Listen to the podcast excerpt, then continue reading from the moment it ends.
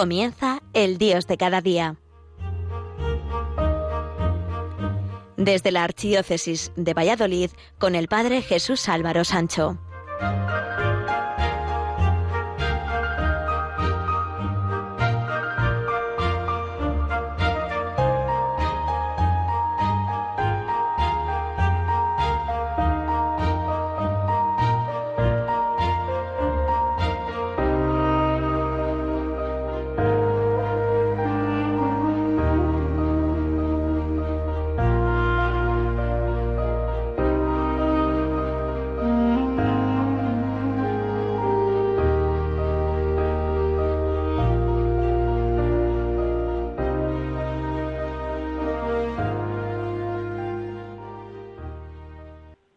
Queridos amigos de Radio María, el próximo miércoles, día 2 de febrero, celebramos en la Iglesia la Jornada Mundial de la Vida Consagrada, que este año lleva por lema Caminando Juntos.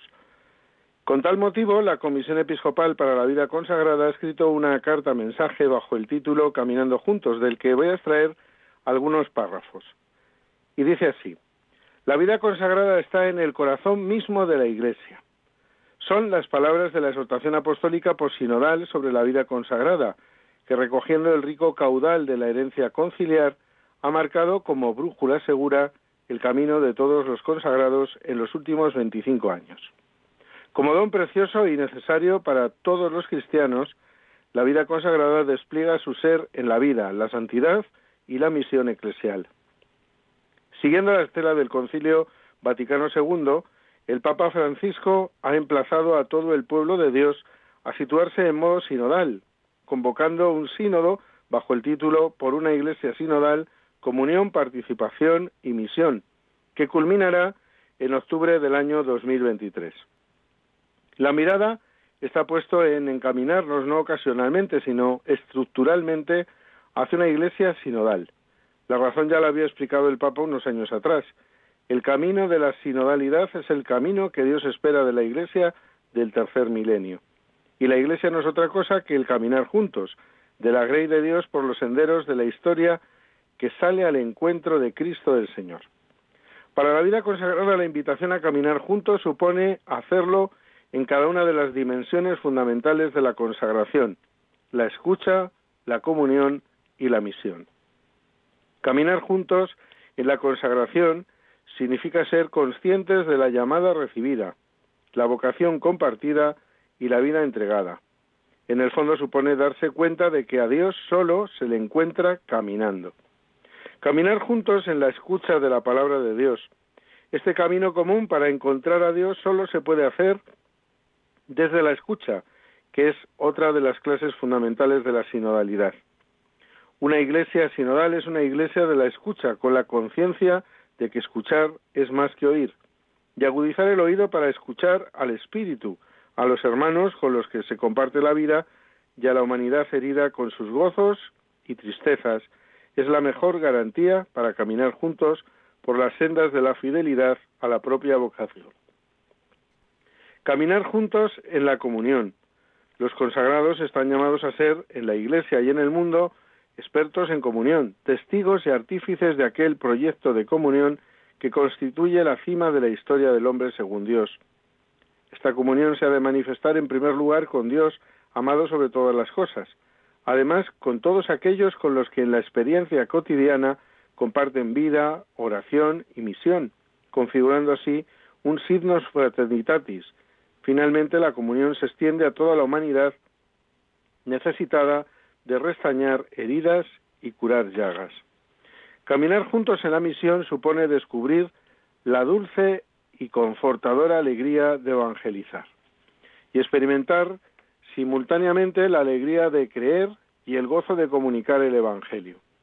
Sabemos que una iglesia sinodal es una iglesia en salida y que la sinodalidad está ordenada a animar la vida y la misión evangelizadora de la iglesia.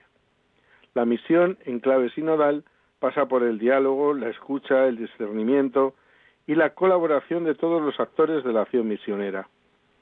Para la vida consagrada, caminar juntos en misión supone reforzar la responsabilidad y el compromiso en la misión de la Iglesia local, aportando sus dones carismáticos sin perder nunca de vista la disponibilidad a la Iglesia Universal. Y hasta aquí los párrafos de esta Comisión para la Vida Consagrada de la Conferencia Episcopal Española con motivo de este Día de la Vida Consagrada. La vida religiosa no es, a pesar de lo que muchos pueden pensar, un lugar para la tristeza, sino que es buscar la alegría en quien es nada menos que la alegría perfecta, que es Cristo. Por eso, el sacerdote José Luis Martín Descalzo contaba la siguiente anécdota. Un escritor francés que se instaló en una casita se daba cuenta de que todas las mañanas y al atardecer las monjas de un convento próximo se echaban unas carcajadas que se oían desde fuera. Y aquel hombre se decía, pero estas monjas, ¿cómo pueden estar tan contentas? Yo no lo entiendo. No tienen marido, no tienen hijos, son pobres, no tienen televisión, cuatro paredes. Un buen día llamó a la puerta del convento y a la Madre Superiora le preguntó, ¿pero cómo es que ustedes viven tan alegres? Si no tienen marido, ni hijos, ni bienes, si solo tienen a Dios. ¿Que solo tenemos a Dios? ¿Y usted? ¿Le parece poco? Con motivo del jubileo de la vida consagrada, este 2 de febrero, y que también ha sido otros años, el 2 de febrero del año 2000, el Papa, San Juan Pablo II, decía a todos los allí congregados, me uno con gusto a vuestra oración. He peregrinado por todo el mundo, por eso he podido darme cuenta del valor de vuestra presencia profética para todo el pueblo cristiano. Los hombres y las mujeres de esta generación tienen gran necesidad de encontrarse con el Señor y de acoger su liberador mensaje de salvación. Y de buen grado quiero rendir homenaje también en esta circunstancia al ejemplo de entrega evangélica generosa de innumerables hermanos y hermanas vuestros, que a menudo trabajan en situaciones muy difíciles. Se entregan sin reservas en nombre de Cristo al servicio de los pobres, de los marginados y de los últimos. No poco de ellos han pagado incluso en estos últimos años con el testimonio supremo de la sangre su opción de fidelidad a Cristo y al hombre, sin ceder a componendas. Brindémosles el tributo de nuestra admiración y de nuestra gratitud. Es verdad que la vida consagrada es un testimonio profético en medio del mundo y es también un testimonio escatológico. Por eso seguiría diciendo San Juan Pablo II que el testimonio escatológico pertenece a la esencia de vuestra vocación. Los votos de pobreza, obediencia y castidad por el reino de Dios constituyen un mensaje que comunicáis al mundo sobre el destino definitivo del hombre. Es un mensaje valioso. Quien espera vigilante el cumplimiento de las promesas de Cristo es capaz de infundir también esperanza entre sus hermanos y hermanas, con frecuencia desconfiados y pesimistas respecto al futuro. Los religiosos y religiosas tienen una experiencia especial de Cristo por el Espíritu Santo, Tener el corazón, los afectos, los intereses y los sentimientos polarizados en Jesús constituye el aspecto más grande del don que el Espíritu realiza en vosotros. Os conforma Él, casto, pobre y obediente. Y los consejos evangélicos, lejos de ser una renuncia que empobrece, representan una opción que libera a la persona para que desarrolle con más plenitud todas sus potencialidades. Una de las características de la vida consagrada es su opción de estar con Cristo, de vivir en comunión con Él, o lo que es lo mismo, alabar a Dios en la oración, especialmente litúrgica, que se eleva desde tantos monasterios y comunidades de vida consagrada esparcidos por todo el mundo. En esa oración se descubrirá una experiencia de amor y de encuentro vivo con Cristo. Una de las críticas más comunes es la de no entender la vida consagrada por la renuncia a una familia para vivir con otros, su nueva familia, a los que no conocían previamente. San Juan Pablo II, no ajeno a las malas interpretaciones sobre la vida consagrada, dijo lo siguiente. Vosotros, los consagrados y consagradas, invitados a dejarlo todo por seguir a Cristo, renunciáis a definir vuestra existencia a partir de la familia, la profesión o los intereses terrenos, y elegís al Señor como único criterio de identificación. Así adquirís una nueva identidad familiar, para vosotros valen de modo particular las palabras del Maestro Divino. Este es mi hermano, mi hermana y mi madre. Como sabéis bien, la invitación a la renuncia no es para quedaros sin familia, sino para convertiros en los primeros y cualificados miembros de la nueva familia, testimonio y profecía para todos los que Dios quiere llamar e introducir en su casa. Cuando son las 10 y 42 minutos de la mañana, hacemos una pequeña pausa musical para la reflexión y volvemos enseguida aquí en El Dios de cada día en Radio María.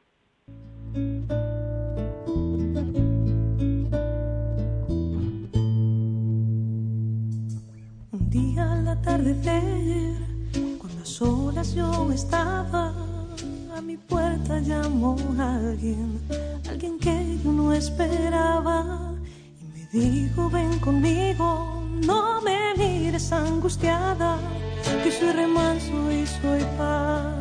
No te asuste mi llamada, a mí que puedo darte, yo no tengo nada, nada,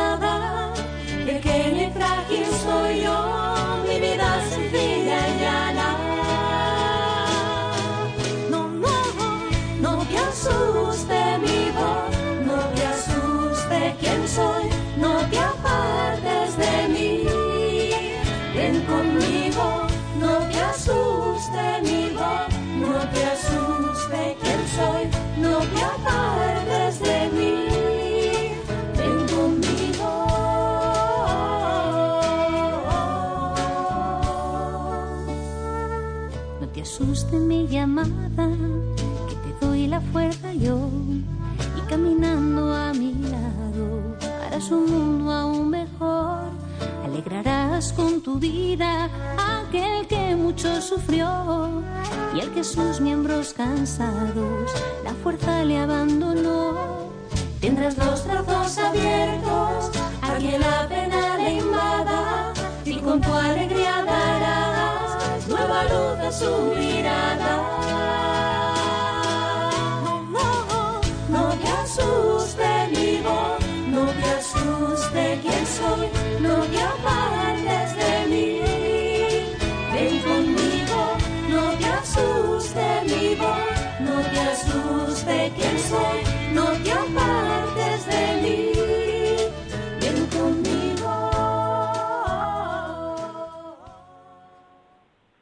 Continuamos en el programa El Dios de cada día a través de las emisoras de Radio María España. Hoy estamos hablando de la Jornada Mundial de la Vida Consagrada que celebraremos el próximo miércoles, día 2 de febrero, y que este año lleva por lema Caminando juntos, con motivo del sínodo de la Iglesia. Como todo lo de Dios, la vida consagrada comienza con la vocación, o lo que es lo mismo, con la elección de Dios para seguirle en una consagración especial. Y esa llamada de Dios se hace con nuestro nombre y apellidos, a través de los acontecimientos apenas sin importancia, pero que una vez escuchados y atendidos por el que ha sido llamado, transforman y deciden el rumbo de la vida. Así ha sido a lo largo de los siglos y así será. San Francisco de Asís en una ocasión estaba atendiendo a la clientela en la tienda de su padre en Asís. Su vida era aún diversión, goces juveniles, juergas nocturnas, prodigalidad con el dinero. En eso asoma por la puerta un mendigo desastrado, harapiento, sucio y maloliente. En medio de la elegancia de los presentes, aquella irrupción no puede ser más inoportuna. Pide, como es costumbre, por el amor de Dios. Francisco le envía a paseo, se vuelve al negocio, al cuchicheo, al roce de las telas, y entonces resuena atonando dentro del joven la voz de la conciencia. Y si este hombre te hubiese pedido algo no por amor de Dios, sino por valor o por lo que sea, no le habrías atendido. Deja a los clientes y sale corriendo a la calle en busca del mendigo. Y cuando le encuentra, le abre la mano y Francisco se la llena de monedas de plata, algo que el mendigo nunca hubiera soñado. En esos momentos en la mente de Francisco se agolpan muchos sentimientos encontrados y se promete que jamás dejará de atender a quien le pida por el amor de Dios. ¿No es la voz de Dios la que le ha hecho correr tras el mendigo? Dios llama, Dios hace oír su voz, sus palabras, a través de acontecimientos en apariencia poco importantes. Y en esas llamadas de Dios sin importancia está un nuevo rumbo en la vida. Todos hemos elegido, hemos sido elegidos por Dios de antemano. Por el bautismo Jesús comparte su vida con cada cristiano. Cada uno es santificado en el Hijo. Cada uno es llamado a la santidad. Cada uno es enviado a compartir la misión de Cristo con capacidad de crecer en el amor y en el servicio del Señor. Este don bautismal es la consagración fundamental cristiana y viene a ser raíz de todas las demás. Tenemos algo que cumplir en medio de este mundo, ya seamos sacerdotes, religiosos, monjas o madres o padres de familia. Dios nos quiere porque Él nos ha puesto donde estamos y allí está nuestra misión. Contamos con su ayuda, pero hay personas que han sido elegidas, llamadas, para una vocación de especial consagración. Al igual que un director de una superproducción de cine está ocupado en la tarea de escoger a una actriz como protagonista de la película, revisando miles de fotografías facilitadas por los agentes cinematográficos, y escoge solamente a una, así también Dios, y salvadas las distancias, nos ha elegido como protagonistas de la historia de la salvación. La consagración es la base de la vida religiosa. Al afirmarlo, la Iglesia quiere poner en primer lugar la iniciativa de Dios y la relación transformante con Él, que implica la vida religiosa. La consagración es una acción divina. Dios llama a una persona y la separa para dedicársela a sí mismo de modo particular. Al mismo tiempo, da la gracia de responder, de tal manera que la consagración se exprese por parte del hombre en una entrega de sí, profunda y libre. La interrelación resultante es puro don. Es una alianza de mutuo amor y fidelidad, de comunión y misión para la gloria de Dios, gozo de la persona consagrada y salvación del mundo. Dios da el don de seguir más de cerca a Cristo en su pobreza, su castidad y su obediencia por medio de la profesión pública de estos consejos con la mediación de la Iglesia.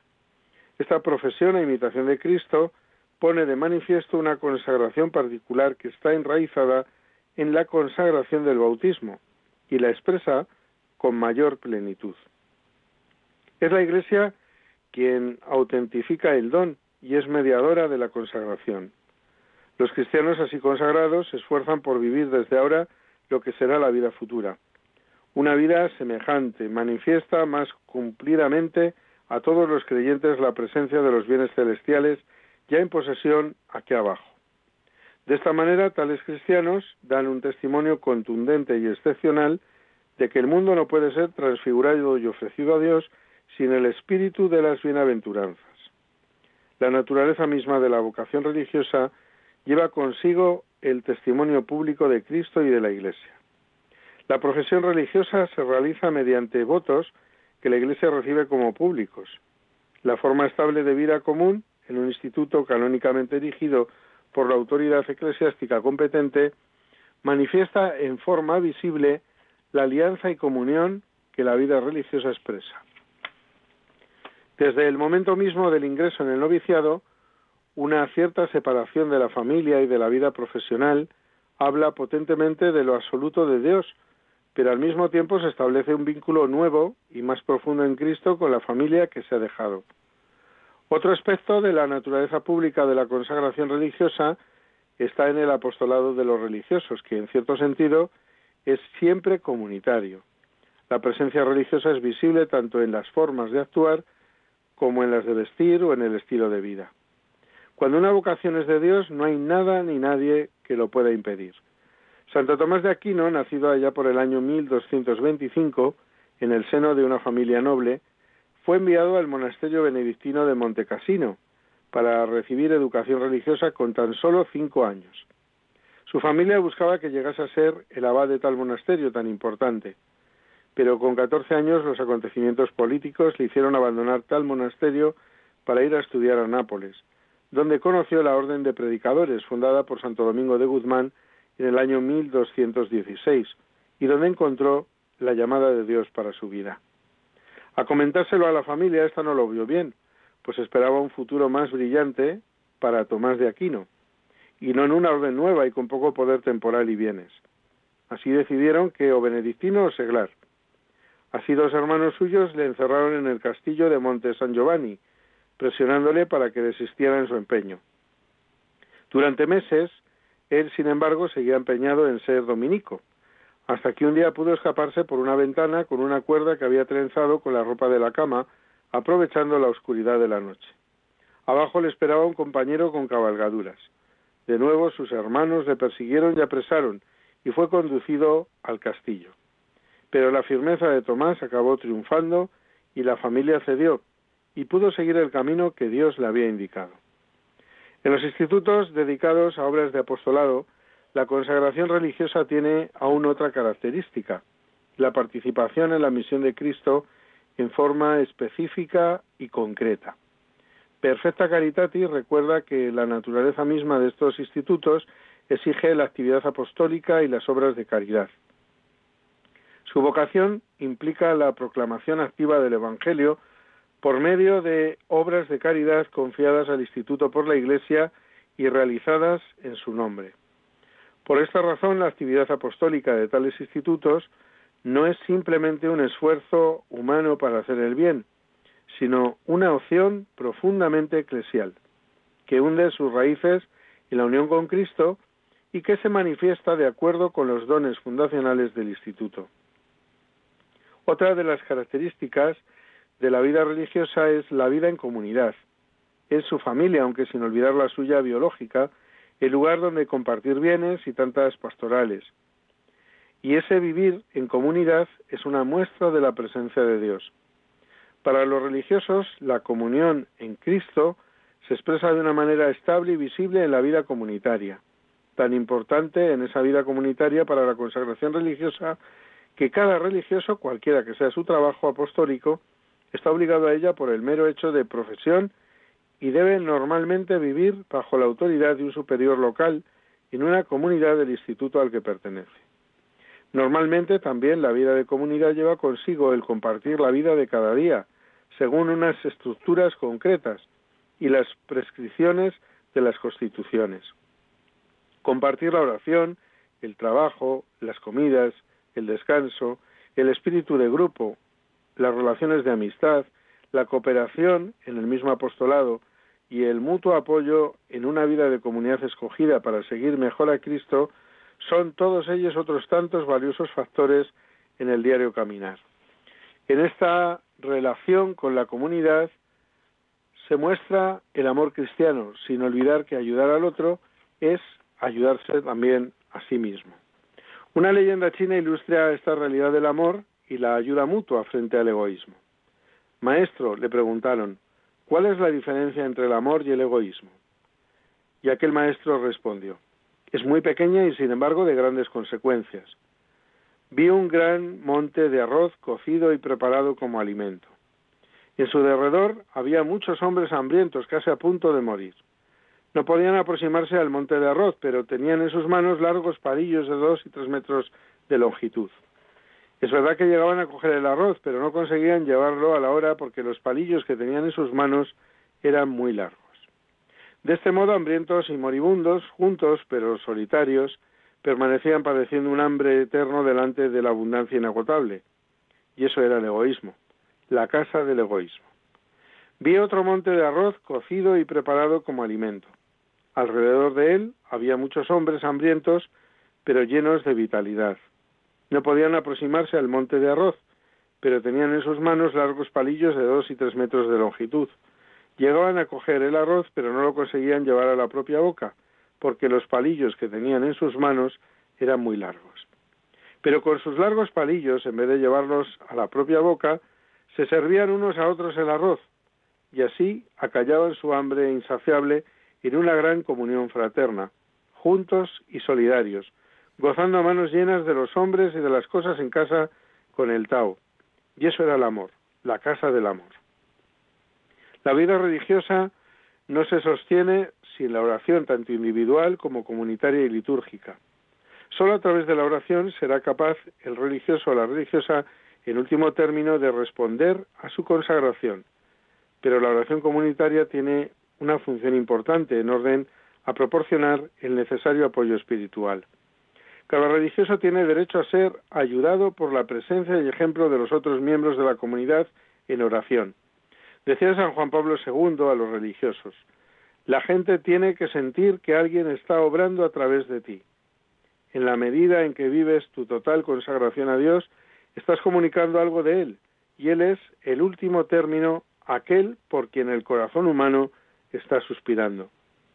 El religioso o la religiosa debe también tener capacidad de abnegación, de ascesis, por la profesión de los consejos evangélicos de pobreza, castidad y obediencia, por medio de los votos, los religiosos se obligan a adoptar todos los medios necesarios para ahondar y promueve lo que le ha prometido. Y esto significa una elección voluntaria de la cruz, que ha de ser, como lo fue para Cristo, la más grande prueba de amor. Hasta aquí ha llegado por hoy el Dios de cada día a través de las emisoras de Radio María España. Recuerden que volverá a estar con todos ustedes dentro de aproximadamente cuatro semanas. La oración y la constancia lo pueden todo. Feliz jueves y feliz semana a todos.